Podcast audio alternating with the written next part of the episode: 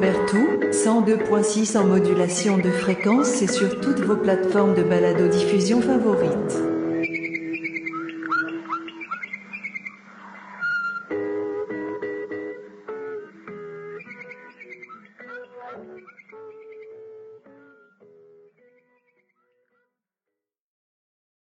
Bonjour, bonsoir et bienvenue pour ce nouvel épisode de Radio Bertou. Ce soir en compagnie de Monsieur Pretoria, de Monsieur Sinaloa, Monsieur Rangoon et de moi-même, Monsieur Abidjan. Le thème de ce soir est complémentaire de celui d'un des podcasts que nous avons produit récemment qui concernait le choix d'une première arme. Et la suite logique, c'est l'équipement pour aller s'entraîner au stand.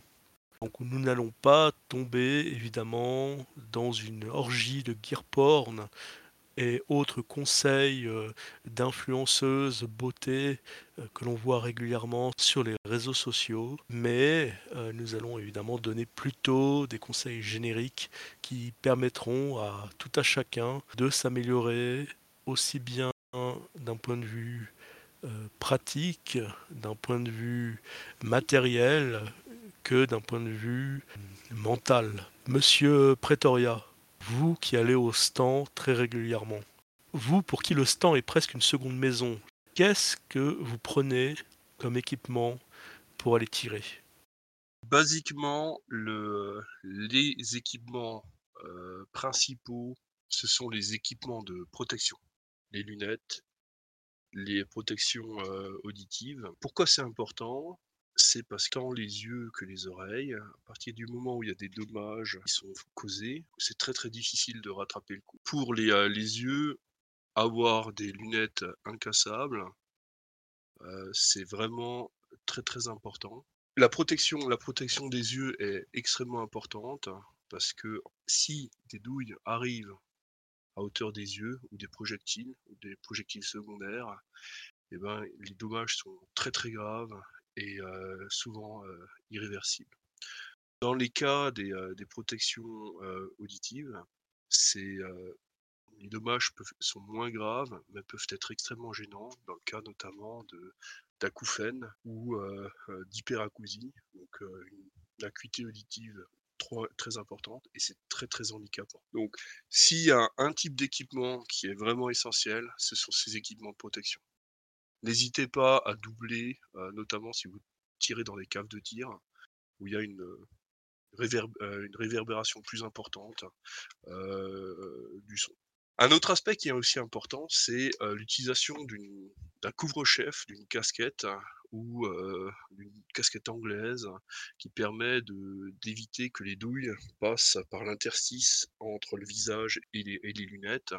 Ça, c'est quelque chose que, j'ai déjà observé et également une protection lorsqu'il y a de, des projections de douilles ou de, cartouches lors d'exercices euh, euh, pour des réactions immédiates et complémentaires qui permet d'éviter des, euh, douleurs ou des, blessures qui peuvent être problématiques.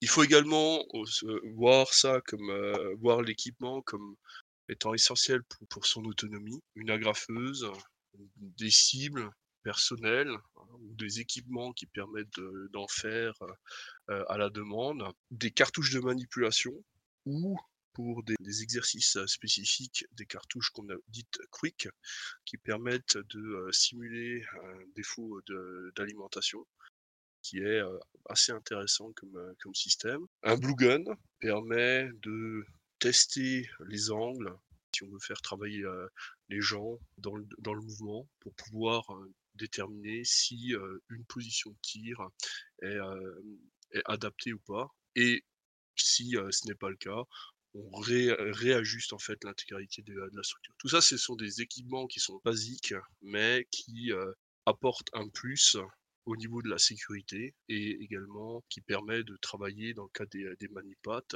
des exercices interactifs avec simulation de dérangement.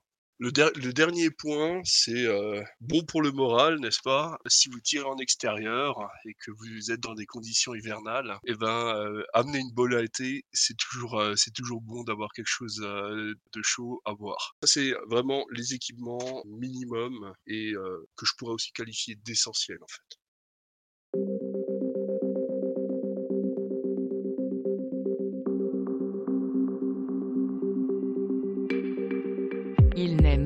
Cocos, Rico.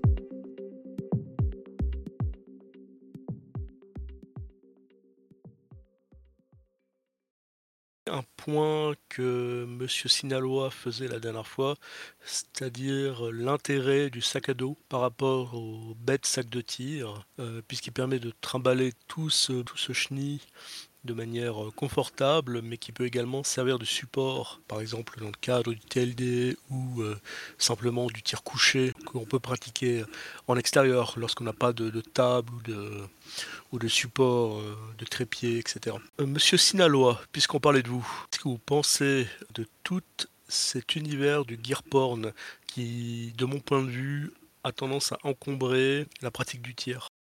Pour ma part, je, pense que le gear porn peut, peut être une, un, gouffre, euh, un gouffre à argent.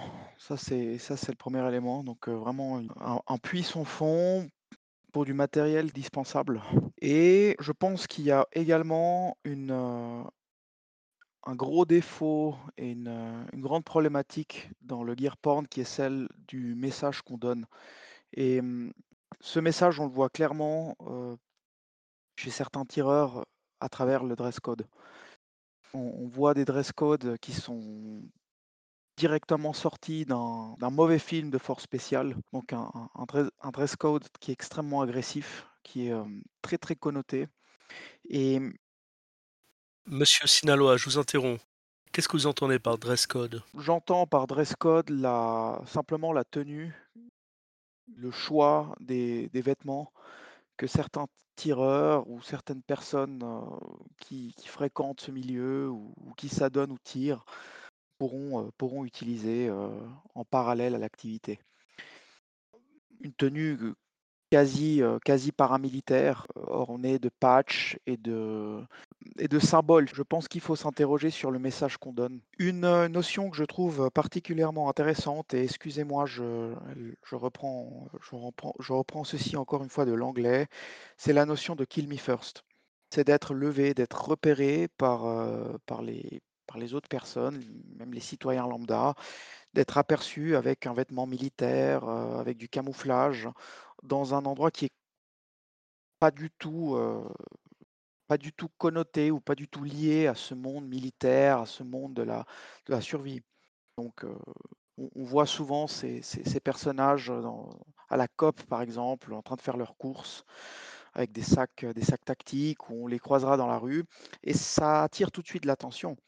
Donc, l'idée, ça serait de, de mettre tout, toute cette esthétique militaire de côté au profit de, de vêtements peut-être techniques de sacs qui soient fonctionnels mais pas forcément militaires, en se posant tout simplement la question de puis-je aller acheter mon goûter à la COP sans attirer l'attention. Et je pense que ça, c'est déjà une bonne base de travail, justement pour éviter d'attirer des regards, tout simplement parce qu'il faut avoir les moyens derrière la politique qu'on mène. Ça, c'est une posture qui est tout à fait personnelle, mais si je suis habillé comme un Navy SEAL, si je suis habillé comme un contracteur et j'ai pas au minimum un pistolet, un permis de port d'armes ou une accréditation qui, me permettent de porter une arme, il y a un truc qui joue pas. et même d'être identifié comme un tireur dans, le, monde moderne n'est pas forcément une bonne chose. Je prends l'exemple des automobilistes, de certains automobilistes qui mettront des stickers d'appartenance à, un club de tir sportif ou, un autocollant d'un fabricant d'armes. Il y a des méchants qui pourrait prendre note des plaques, qui pourrait relever ces, symboles et tout simplement suivre la personne chez elle pour, euh, pour lui piquer ses armes. Personne qui sera évidemment pas, euh, pas en moyen de, riposter ou pas, euh, en tout cas, pas même de le faire légalement. Donc il faut chercher un système, il faut s'interroger sur qui on est, qu'est-ce qu'on fait, quelle est notre fonction et dans quel contexte. Et il est clair que être discret, c'est bien meilleur, c'est une meilleure approche J'ai une anecdote que j'aimerais partager. Il y a quelques années, dans dans le cadre de mon mon travail, je suis justement en service avec un collègue et on voit 2 types extrêmement connotés, à 30-40 mètres de de notre site. Donc c'était, les chaussures tactiques, les vestes tactiques, avec le patch, avec le sac, avec le molly et on s'est tout de suite dit: «Bah, voilà, il y a des y y a des gens, qui sont dans le métier de la sécurité qui sont là» et on s'approche, on s'approche de ces messieurs de façon tout à fait anodine. De toute façon, on était fringués normalement et c'est vraiment au dernier moment où ils nous ont remarqués et on leur a posé la question: «Voilà, bonjour messieurs, est-ce que vous avez une, une accréditation? Enfin, est-ce que vous êtes en mission? Qu'est-ce que vous venez faire ici?» Ce qui est intéressant dans dans cette anecdote, c'est que nous, on les a on les a levés, on les a vus à distance et eux, ils se sont rendus compte qu'on était là au dernier moment quand on a quand on a commencé à leur poser des questions. Un peu de discrétion, c'est toujours bien. Qu'est-ce que vous pensez, d'une part, du fait que les gens ont poussé le concept de l'homme gris au point que ils ont comme un gyrophare sur la tête, qui se transforme en...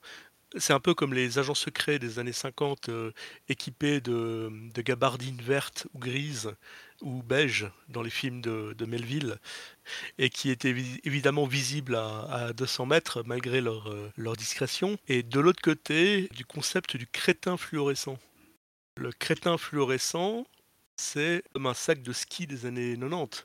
C'est-à-dire quelqu'un, on aura du mal à envisager euh, qu'il soit porteur d'armes. Exactement l'antithèse du contractor euh, Blackwater de, mi- de 2004, euh, quelque part dans la banlieue de Bassora. Vous voyez ce que je veux dire? Je j'adhère complètement à cette, heu, à cette façon d'aborder le bah, d'aborder le dress code. Je trouve que ça évite bien des ennuis, ça permet de de vivre une vie, heu, tout à fait normale. Ça évite de justifier et heu, ça rajoute une couche de protection vis-à-vis de personnes mal intentionnées, surtout, surtout aujourd'hui où le vol d'armes, les vols d'armes existent donc absolument. Une idée simple, ça serait d'utiliser par exemple des housses de guitare pour transporter un fusil. Au lieu d'avoir une espèce de de housse tactique avec du molly partout et puis des patchs les uns les plus agressifs que les autres.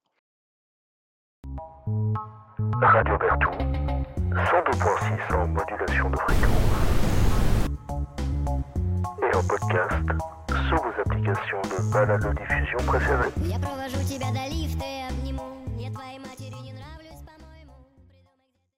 Euh, Monsieur Sinaloa a parfaitement illustré l'idée, le, concept d'avoir un système cohérent euh, dans son d'un système en fait, tout simplement quelque chose auquel on, on réfléchit, tout ce qui touche à la tenue. Mais aller au stand, ce n'est pas qu'aller à la Fashion Week, même si des fois on peut se poser des questions. Euh, il s'agit avant tout de tirer.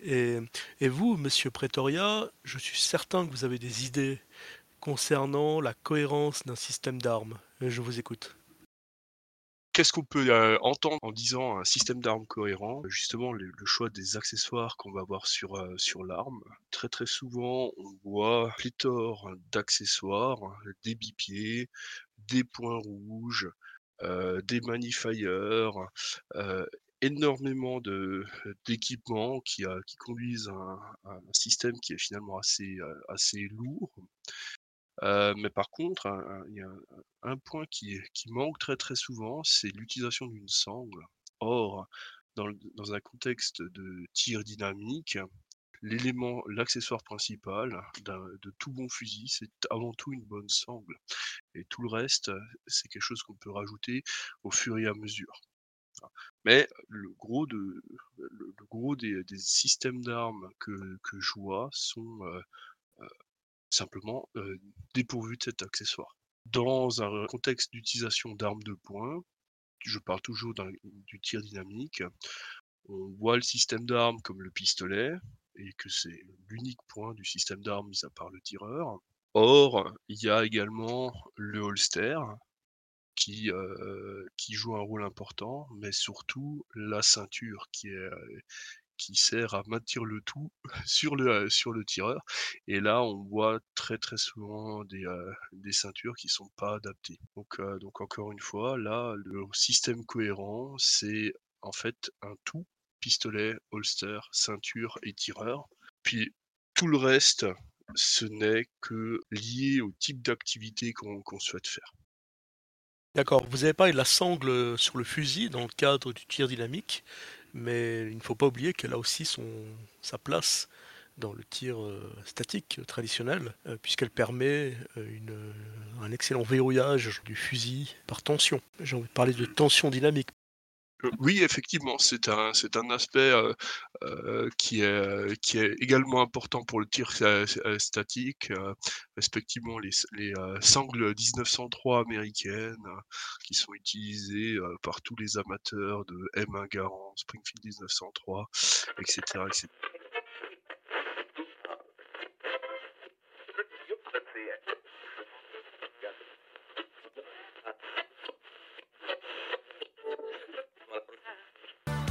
Radio Bertou, 102.6 en modulation de fréquence et sur toutes vos plateformes de balado-diffusion favorites.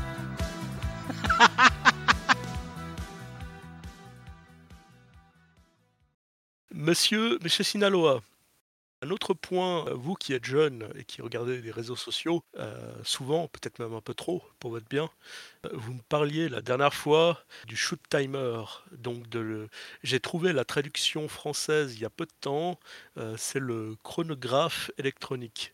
Je trouve le terme absolument charmant. Donc, qu'est-ce que vous pensez de l'usage, de l'intérêt du chronographe électronique dans la vie du tireur sportif ou non sportif d'ailleurs? Je pense que cet outil est un outil intéressant, mais comme, euh, comme tous les outils, il faut savoir l'utiliser et il faut euh, l'adapter à nouveau au contexte. Ce qu'on peut voir avec cette, euh, cet outil sur les réseaux sociaux, c'est un, un outil qui est employé pour le divertissement, pour le spectacle.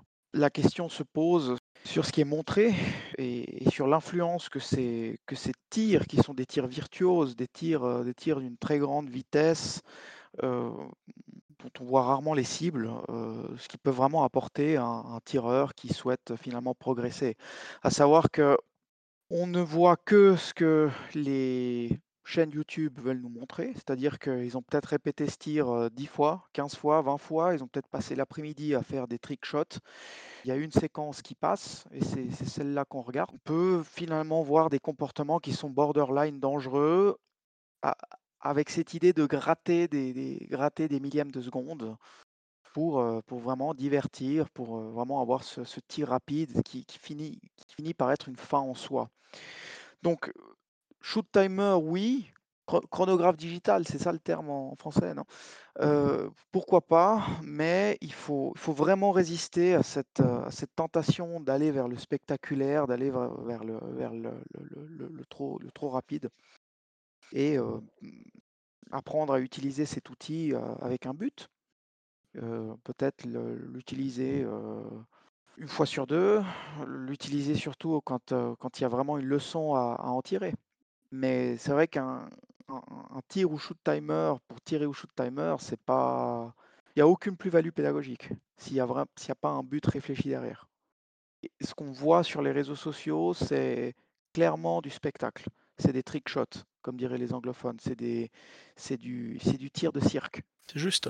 On peut dire que la vitesse, le résultat en cible sont la conséquence de la bonne application des fondamentaux du tir. Comme dirait euh, un célèbre instructeur de tir français, lent c'est plus vite que vite. Pour citer Massa Dayoub, slow is smooth, smooth is fast, zen, slow is fast. Ce qui veut dire en bon français, la lenteur c'est la fluidité, la fluidité c'est la vitesse, donc la lenteur, c'est la vitesse. Paradoxal, mais réel, comme diraient les jeunes. Moi, je vois dans le shoot timer, la façon dont je l'utilise ou je l'applique, euh, c'est une incitation à ralentir. C'est euh, le principal intérêt pour moi du, chronographe électronique, chronomètre électronique, je ne sais plus, euh, c'est de pouvoir euh, se donner une notion du temps. Je vais donner un exemple très concret. Il, y a peu de temps, euh, lors d'un entraînement, l'objectif du tir était de tirer à un temps précis. Par exemple, une seconde et demie, trois secondes, cinq secondes, euh, etc. C'était pas de tirer sous ce temps, c'était pas de tirer dans un temps donné, c'est de tirer dans un temps précis. Et même en, comptant les, les fameux crocodiles, euh, un crocodile, deux crocodiles, trois crocodiles, et en travaillant la fluidité, bah, on se rendait compte, pratiquement tous, qu'on était très largement en dessous du temps donné. Et qu'il fallait travailler de manière de se, il fallait se concentrer spécifiquement pour réussir à se rapprocher à un dixième de seconde, mettons, du temps euh, qu'il fallait atteindre. Et c'est très intéressant parce que ce travail, il aide à la fluidité. C'est important de ralentir quand on s'entraîne. On a tendance à vouloir aller toujours trop vite, sachant que dans une situation de stress, je vais prendre un exemple très, euh, très basique, mais par exemple une compétition euh, dans laquelle on peut se mettre une pression absurde, mais une pression réelle, on va aller, on va aller de toute manière très vite. La décharge d'adrénaline va faire que, euh, de toute manière, on ira toujours plus vite que l'entraînement. Donc si on s'entraîne déjà à aller très vite, on va aller trop vite dans la situation qui demande un tir précis, qui demande de toucher typiquement dans un, stand- dans un tir euh, dynamique où euh, non seulement le temps compte, mais également euh, les toucher dans une zone précise, le fait d'aller vite peut être contre-productif. Concernant l'entraînement au stand de tir, le stand c'est un endroit assez merveilleux parce qu'il permet de tirer. Alors c'est super, hein, on peut voir cet endroit comme un défouloir dans lequel on va faire beaucoup de bruit et de lumière et de chaleur. Ça peut être un endroit où on va se détendre par la concentration, Euh, le côté très zen, très euh, euh, comment je ne sais plus comment s'appelle cette discipline japonaise du tir à l'arc, mais qui est très similaire à ces gens qui avec un pistolet à air comprimé enculent des mouches à 10 mètres. Il y a cette recherche donc de d'efficacité, cette recherche de grâce, cette recherche de beauté qui à côté euh, peut se confronter à des rednecks euh, avec euh, un AR-15 en canon de 7 pouces et demi qui brûlent des magasins les uns après les autres. Et ce qui est intéressant, c'est que les deux vont avoir exactement la même sensation de bonheur, d'accomplissement, de satiété, quelle que soit leur discipline. Mon point de vue, il est légèrement différent. N'ayant pas la chance de pouvoir euh, faire justement du tir euh, défoulatoire, même si des, fois j'aimerais beaucoup avoir une mitrailleuse et euh, faire exploser les pastèques, j'en ai pas les moyens, simplement. Et je vois la visite au stand que je, pratique de manière assez régulière euh, comme une façon de, quittancer le travail à sec que je pratique à la maison. Le travail à sec, on s'en fait tout un monde, mais c'est quelque chose qui est pourtant très productif. Alors, il y a travail à sec et travail à sec. Il y a le bon travail à sec et le mauvais travail à sec. On peut tout à fait prendre de très mauvaises habitudes, travailler à sec à la maison, sans contrôle, sans cadre, de manière anarchique. euh, ça peut poser des problèmes. Surtout s'il n'y a pas quittance régulière au stand. On tire. Euh, le travail en sec implique de ne pas avoir de recul, par exemple. Donc, on va se retrouver avec un risque de prise en main défectueuse. Ce, genre de choses, c'est réel. Le travail à sec implique de travailler selon un programme. Il implique de travailler régulièrement. Il vaut mieux faire un petit programme trois fois par semaine qu'un très gros programme une fois tous les 15 jours. Il faut travailler lentement parce que on veut pouvoir engrainer le mouvement, le geste dans sa pureté la plus précieuse, quelque chose de gracieux. C'est ce mouvement gracieux qui va donner un beau mouvement. Ce beau mouvement va donner un geste rapide, un geste efficace, un geste précis. Et enfin, il faut travailler de manière brève. Il vaut mieux, une fois de plus, travailler une minute tous les deux jours que dix minutes les 15 jours. Le résultat sera beaucoup plus efficace. Euh, les règles de sécurité s'appliquent également euh, pour le travail à sec. Dans la pratique, ça veut dire utiliser le blue gun, le fameux blue gun dont nous parlions euh, tout à l'heure, c'est-à-dire une réplique d'arme, idéalement la, une réplique de son arme personnelle qui va permettre de faire tous les dégainés, toutes les manipulations basiques. Et pour le travail de la détente, il sera évident, pour éviter les conflits avec les voisins, euh, que l'on va travailler en ayant retiré toutes les munitions de l'arme et également de la pièce dans laquelle on se trouve, histoire d'éviter le réflexe malheureux de prendre un magasin machinalement et de l'insérer dans l'arme, de faire le mouvement de charge et toujours machinalement d'appuyer sur la détente alors que l'arme est, prête à tirer. Euh, le deuxième point, qui est complémentaire, c'est-à-dire que euh, on va partir du principe que l'homme est faillible, tout comme euh, ça fait partie des, des choses qui arrivent dans la vie. Donc on va travailler dans la direction d'un pare-balles. C'est-à-dire qu'on va installer une caisse dans laquelle il y aura du papier, des annuaires, des catalogues, même des vieux journaux, ou même une, euh, une rame de papier, histoire euh, d'éviter qu'en cas de tir euh, non désiré, la balle aille se perdre chez le voisin, dans la chambre à côté, etc. etc. Le but est d'enterrer le projectile, même si le coup n'est pas, n'est pas désiré. Pour quelqu'un qui n'a pas la capacité de tirer régulièrement, soit pour des raisons pratiques euh, purement logistiques, soit pour des raisons de coût, autant le tir au fusil, c'est un savoir qui se perd relativement lentement, autant le tir au pistolet, c'est quelque chose, particulièrement au pistolet double action, simple action, c'est un savoir qui a une demi-vie très brève. D'où l'intérêt de travailler à la maison, à sec, sans tir. Alors on peut évidemment investir dans, un, dans du matériel euh, type Mantis, ce genre de choses, euh, mais au final, si on a un bon programme de travail à sec, euh, les accessoires qui coûtent 200 balles, 300 balles, euh, juste pour avoir un, laser qui, pointe une cible, sont franchement, euh, je dis pas qu'ils n'ont aucun intérêt, mais on peut vivre sans. On peut vivre moins bien sans doute, mais on peut vivre sans. Je repars donc sur le stand tir. Le stand tir, ça va être la quittance de tout ce travail à sec qu'on a fait au domicile. Le premier exercice va se placer dans le cadre d'un test qu'on va normaliser et qui doit être court. Donc à froid, la première chose euh, avec laquelle on va, vous allez commencer votre séance, vous allez noter ces points, vous allez voir quelles sont les erreurs s'il y en a. Ça va vous donner un niveau qui sera plus ou moins bon. Euh, même le meilleur tireur peut avoir ses mauvais jours. On le fait en début de séance et en fin de séance, exactement le même. Et on verra de cette façon la progression dans le cadre de la séance.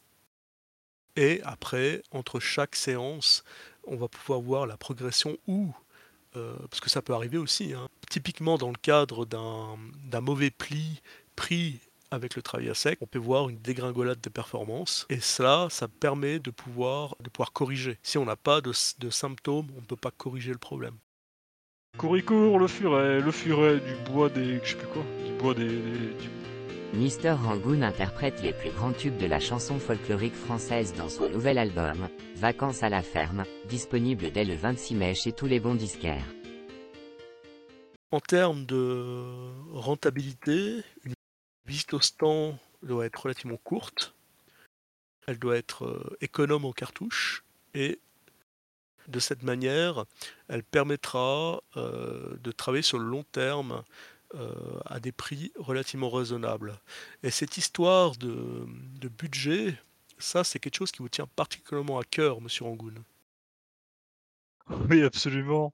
Et euh, ce que je retiens jusqu'à présent de la conversation entre Monsieur Sinaloa qui parlait de, s'habiller de manière simple, de ne pas chercher midi à 14h au niveau de- des équipements qu'on peut prendre avec soi, vous qui mentionniez à l'instant l'utilisation par exemple de pare-balles fait maison avec des rames de papier empilées. En soi, c'est pas forcément ce à quoi les gens penseraient au premier abord, mais ça fait effectivement complètement le travail. Euh, toute cette notion de travail à sec, c'est-à-dire qu'est-ce que ça vous coûte à part de la sueur, ça vous coûte du temps, bien sûr, mais vous n'engagez pas votre argent à ce, moment-là. Et, toute cette question de, budget, pour la mettre en perspective, je, repensais à, cette notion-là dans les dix dernières années en regardant l'évolution d'activités qui sont a priori diamétralement opposées. Je regardais le, golf, qui est un, sport a priori de, gens élevés, aisés, c'est vraiment en tout cas sa réputation, euh, qui dans les dix dernières années s'est beaucoup démocratisé. Euh, et puis à côté, le tir, qui en Suisse est une activité relativement populaire. C'est quand même, pour ce qui est de la fédération euh, sportive de tir, la troisième fédération sportive du pays. Et qui, elle, en fait, elle vit une, inflation assez massive des prix. Alors, c'est pas forcément au niveau des cotisations annuelles des, licences que, cela se remarque, mais c'est dans le, coût global, euh, le coût des armes, le coût de- y compris de, de deuxième main, bien sûr, euh, mais surtout et maintenant le, coût de la munition qui se fait vraiment ressentir. Donc, dans ce contexte de, prix qui ont tendance à exploser, il devient très pertinent de chercher à se libérer de tout ce qui est superflu, euh, de tout ce qui euh, engendre des coûts qui ne sont pas nécessaires. Pour revenir à ce que disait notre collègue Monsieur Pretoria, je pense que tout le monde aura compris que ce n'est clairement pas dans les équipements personnels individuels de protection que vous trouverez des, endroits où vous pouvez rogner au niveau de votre budget. Donc l'approche que je, je préconiserais, pour ce qui est de, l'achat du matériel en tout cas, c'est au niveau de, l'arme et de ses munitions, c'est de percevoir la question euh, comme en fait le coût d'exploitation du système entier sur une durée, disons, de, de 5 ans. À partir du moment où vous avez intégré cette notion en vous, d'abord du point de vue de l'achat de la munition, vous- êtes beaucoup plus enclin à acheter des volumes au-delà de, de 1000 cartouches par achat, ce qui vous permet de, bénéficier d'économies d'échelle. Et puis surtout, euh, on se rend compte qu'en fait, c'est pas si inabordable que ça. Le tir, ça peut demander un investissement de départ, mais si vous le percevez comme, euh, si vous percevez le coût d'exploitation sur plusieurs années, y compris le, prix de remplacement des pièces pour, l'entretien de l'arme, etc., ça, ça reste quand même quelque chose euh, qui est populaire. Et ça, je pense que c'est très important de le rappeler. Euh, bien sûr, il y a un coût de départ, mais ça, ça se minimise justement vraiment en ne s'encombrant pas d'objets qui sont liés à des tendances de mode, à des histoires de look, à des, notions d'ego. Euh, ça permet, c'est l'annulation du désir cérébral de, réfléchir par, euh, par projet, de sauter de projet en projet. Cette idée que si les résultats escomptés n'est pas au rendez-vous, il me suffit simplement d'arroser mes problèmes avec davantage d'argent, alors même qu'en fait il s'agit de travailler plus intelligemment en amont et de travailler régulièrement. Euh, cette, approche, elle vous permet également de, vous projeter à, à moyen long terme dans la pratique du tir et au travers euh, d'exercices standardisés. ces exercices-là, ils vous donnent la possibilité de tracer votre évolution, votre progression. Euh, un dernier point qui concerne l'équipement et, le, le prix qui peut, être, qui peut faire peur au premier abord, il y a aussi des solutions très simples. Si par exemple vous, vous tirez beaucoup, que vous êtes quelqu'un qui, remplace beaucoup ses cibles très régulièrement, bien sûr, vous, vous me direz que ce n'est que du carton, etc. Il y a, une façon extrêmement simple de faire une cible qui ne vous coûte pratiquement rien. En fait, vous déterminez la zone dans laquelle vos impacts, vous estimez, doivent être, donc la- où est-ce que votre gerbe, une gerbe de qualité, si vous, si vous appliquez les fondamentaux, où est-ce qu'elle doit imprimer sur la cible, puis vous découpez cette cible, vous découpez ce, ce- carré ou ce rectangle avec un, couteau. C'est ce qu'on appelle une cible négative. À partir de là, vous n'avez plus besoin de marquer que, que les coups qui sont en dehors de- du trou que vous aurez, euh, vous aurez créé avec votre couteau. heu, vous partiez du principe que tout ce qui est dedans correspond à la gerbe que vous essayez d'obtenir. C'est donc la quittance de fondamentaux appliqués correctement et heu, par extension, c'est la quittance du travail à sec que vous aurez fait en amont, chez vous. En finalité, il s'agit ici de rappeler, heu, quelque chose de très simple, c'est-à-dire que le software est immensément plus important que l'hardware. De l'importance du logiciel par rapport au matériel, vous voulez dire? Heu, oui, c'est un point qui pour moi est absolument essentiel. La notion de logiciel est souvent heu, à défaut dans le cadre du tir, qu'il soit statique ou dynamique. On a tendance à se focaliser sur la volonté de toucher la cible. Bien sûr, le but, heu, final, de du tir, c'est de toucher la cible, mais ce n'est pas comme on l'a déjà dit plus tôt, ce n'est pas un but en soi, c'est une conséquence. Bien sûr, on peut s'aider, c'est évidemment plus simple de toucher une cible, heu, enfin du moins de faire des jolis groupements avec un Six Hour, heu, P226 X5, heu, qu'avec un CZ100 pour plein de raisons. Radio Berthoud, justice nulle part. Donc de l'importance l'entraînement pas tout seul, l'entraînement en binôme, l'entraînement avec un coach, l'entraînement avec un moniteur, idéalement dans, un, le cadre de cours. Mais si on doit travailler tout seul, de l'importance de se donner un programme. Et ça, Monsieur Pretoria, je sais que c'est votre dada. Il faut venir au stand avec un, programme qu'on a conçu. La principale question, c'est comment est-ce qu'on se constitue euh, ce genre de programme? Et où est-ce qu'on trouve les, outils? Pour les, euh, les outils de correction, euh, etc., il n'y a pas 36 000 solutions, il faut euh, suivre une formation. Ce qu'on trouve sur, en ligne, sur YouTube notamment, malgré la qualité des contenus, eh ben, il manque la composante tactile. Il y a énormément de choses qui passent dans le domaine du tir à travers le tactile. Et là, il n'y a pas d'autre possibilité que d'être physiquement là pour pouvoir euh, apprendre à connaître ces outils, pour ensuite euh, les utiliser avec un, un autre tireur pour pouvoir se corriger mutuellement. Ça, c'est vraiment la composante des outils. Donc, euh, pour, euh, pour trouver un programme qui est, qui est adapté, euh, c'est beaucoup plus simple. Des chaînes YouTube qui, euh, qui le font très très bien. Et euh, je pense notamment à Lucky Gunner, qui ont un très très bon programme euh, sur, leur, euh, sur leur chaîne, qui s'appelle Start Shooting Better, qui donne un certain nombre d'exercices. Euh, mais encore une fois, ce sont c'est le contenu des exercices tiré avec la, la discussion des résultats que les, euh, les, euh, les tireurs ont fait, mais ça ne donne pas les outils. hein. Encore une fois, les outils, il faut, euh, il faut suivre une formation. Moi, j'utilise essentiellement le Keygunner. Par contre, il me semble que Monsieur Rangoon a davantage de, euh, de, références sur ce, sur ce sujet. Je suis pas tellement quelqu'un qui, regarde beaucoup YouTube, et c'est d'ailleurs peut-être euh, un bien, c'est peut-être c'est peut-être pour ça que, que je fais beaucoup le tri. Euh, et puis effectivement, bah, Lucky Gunner, c'est une chaîne que, je regarde. Le temps étant limité, j'aime bien aussi euh, quelqu'un qui s'appelle Claude Werner, que vous pouvez trouver sur, euh, YouTube. Lui donne plutôt des, des exercices assez structurés, mais avec des armes relativement peu populaires. Donc c'est quelqu'un qui aime avoir un os à ronger, comme on dit plutôt que de s'entraîner avec un, un pistolet, euh, je sais pas, un, un staccato pour parler d'un- flingue très à la mode. Lui, son, son dada, c'est plutôt le, le revolver de poche et puis euh, euh, faire des exercices entre 7 et 20 mètres avec, plutôt dans, d'un niveau très rigoureux d'ailleurs. Enfin, ce sont des exercices qui demandent un niveau de, rigueur assez élevé.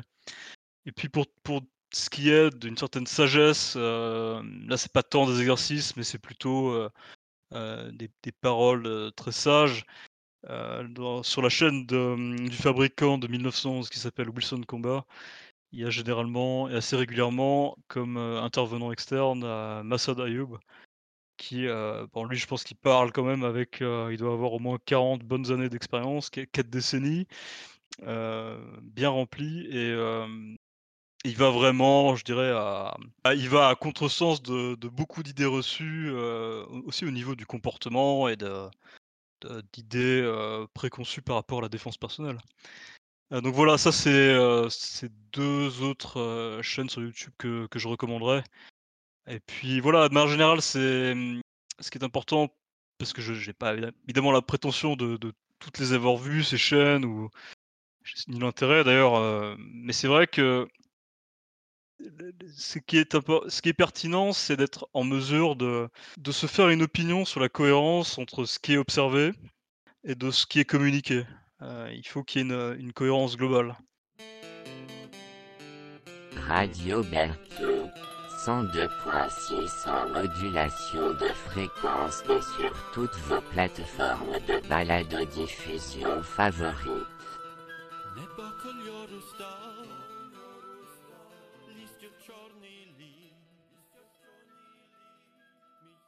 Qui est important à vous entendre, Monsieur Rangoon, euh, sur les centaines, peut-être les milliers de chaînes euh, YouTube, du moins sur les chaînes de réseaux sociaux de manière générale concernant le tir, c'est d'être capable de, discerner, d'être capable de reconnaître un exercice qui va apporter quelque chose à sa pratique et euh, ce que Monsieur Pretoria appelle de l'entraînement, c'est-à-dire euh, ce mot valise euh, entre l'entertainment, c'est-à-dire la distraction, et l'entraînement.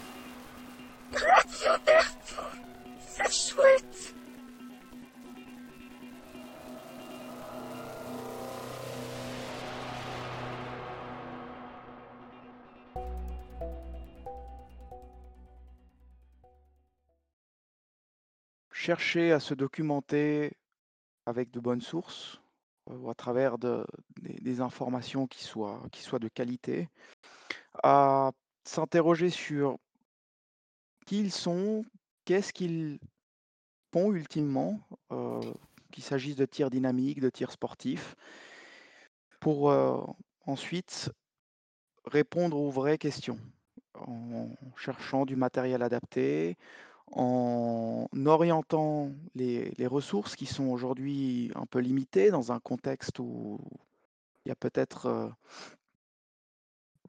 des petits problèmes économiques, un peu d'inflation ou même encore un peu de raréfaction de la munition, munition qui, qui est souvent coûteuse aujourd'hui. Euh, ne pas oublier de travailler à sec en étant rigoureux, en étant mentalement présent. À partir du moment où on touche une arme, il faut être mentalement présent. Quelques conseils utiles pour la préparation des séances de travail à sec.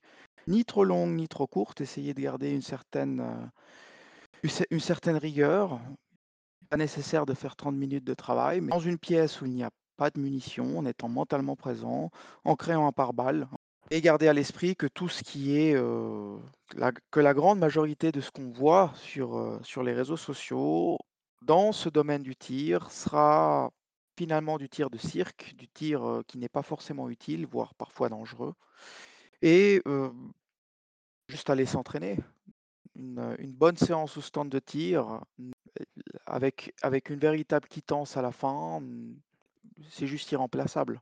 Et sans oublier la plus-value de ne pas avoir peur d'analyser ce qu'on fait à froid. Comme, dirait Ken Hackathorn, un célèbre instructeur américain, euh, la première que tu fais à froid, c'est la seule qui compte.